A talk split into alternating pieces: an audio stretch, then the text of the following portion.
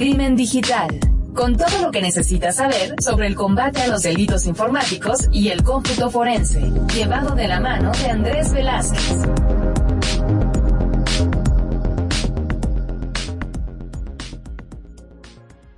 ¿Qué tal amigos de Crimen Digital 2.0? Mi nombre es Andrés Velázquez, me encuentran en Twitter como arroba cibercrimen y en Facebook como Andrés Velázquez. Y bueno, estamos de regreso ahora con un tema que, la verdad es, es, un tema que yo creo que todos nos tiene que preocupar y es precisamente de los riesgos de Internet y las redes sociales para los niños.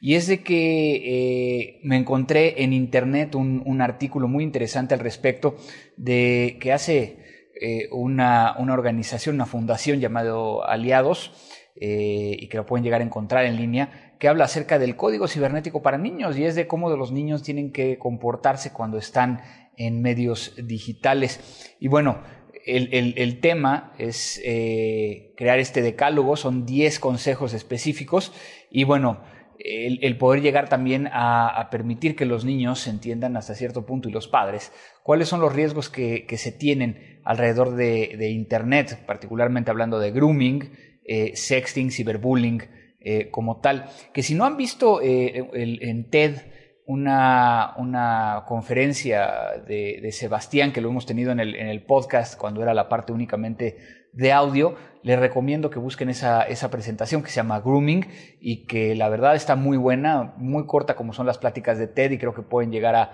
a, ser muy importantes. Pero bueno, hablando particularmente de este decálogo y me voy a permitir leer lo que lo tengo aquí, son eh, punto número uno, cuando me haga un perfil social configuraré adecuadamente la privacidad para que el contenido que publique solo pueda ser visto por mis amigos y es algo que yo les he platicado que se puede llegar a lograr eh, haciendo que los niños se sienten junto con sus padres y les, el padre le diga ¿no? cómo puedo llegar a configurar este tipo de, de, privacidad.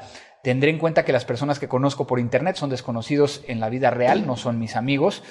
No publicaré información personal como mi teléfono, dirección en Internet. Eh, ya vamos al número 4. Cuando se publica una foto en Internet se pierde el control sobre su difusión y duración. Aunque después se borre, no desaparece de la red. Bueno, es algo que ya hemos platicado. El punto número 5, en Internet hay que comportarse con respeto y educación. No hagas a otros lo que no quieras que te hagan a ti. Eh, el número 6, denuncia a las personas o las acciones que perjudiquen a los demás. Si conoces a alguien que esté, eh, que esté siendo acosado, denúncialo. Eh, el 7, si adquieres un teléfono móvil con internet, desconecta la opción de geolocalización. Así, cuando publiques en tu muro eh, desde el móvil nadie, sabrá dónde estás. Y el 8, guardar las conversaciones del chat, ya que te pueden servir o pueden ser útiles en caso que haya algún problema. Y es un tema bien interesante que, yo creo que, que vale la pena pensarlo. Y finalmente el número 9. Si me ocurre algo que no me haga sentir bien en Internet, se lo comunicaré a mis padres. Tengo que saber decir no a las cosas que no quiero hacer y contar con mis padres, que son mis mejores aliados. Finalmente, el número 10, el mejor filtro para Internet es el conocimiento. Así es que bueno, este es un, decálogo bien interesante y bueno, por ahí yo también he compartido eh, cómo va a ser un buen o mal ciberpadre, pero ustedes, ¿cuáles son sus recomendaciones? Esto fue Crimen Digital 2.0. La tecnología avanza más y más cada día, pero ahora ya estás preparado. Crimen Digital.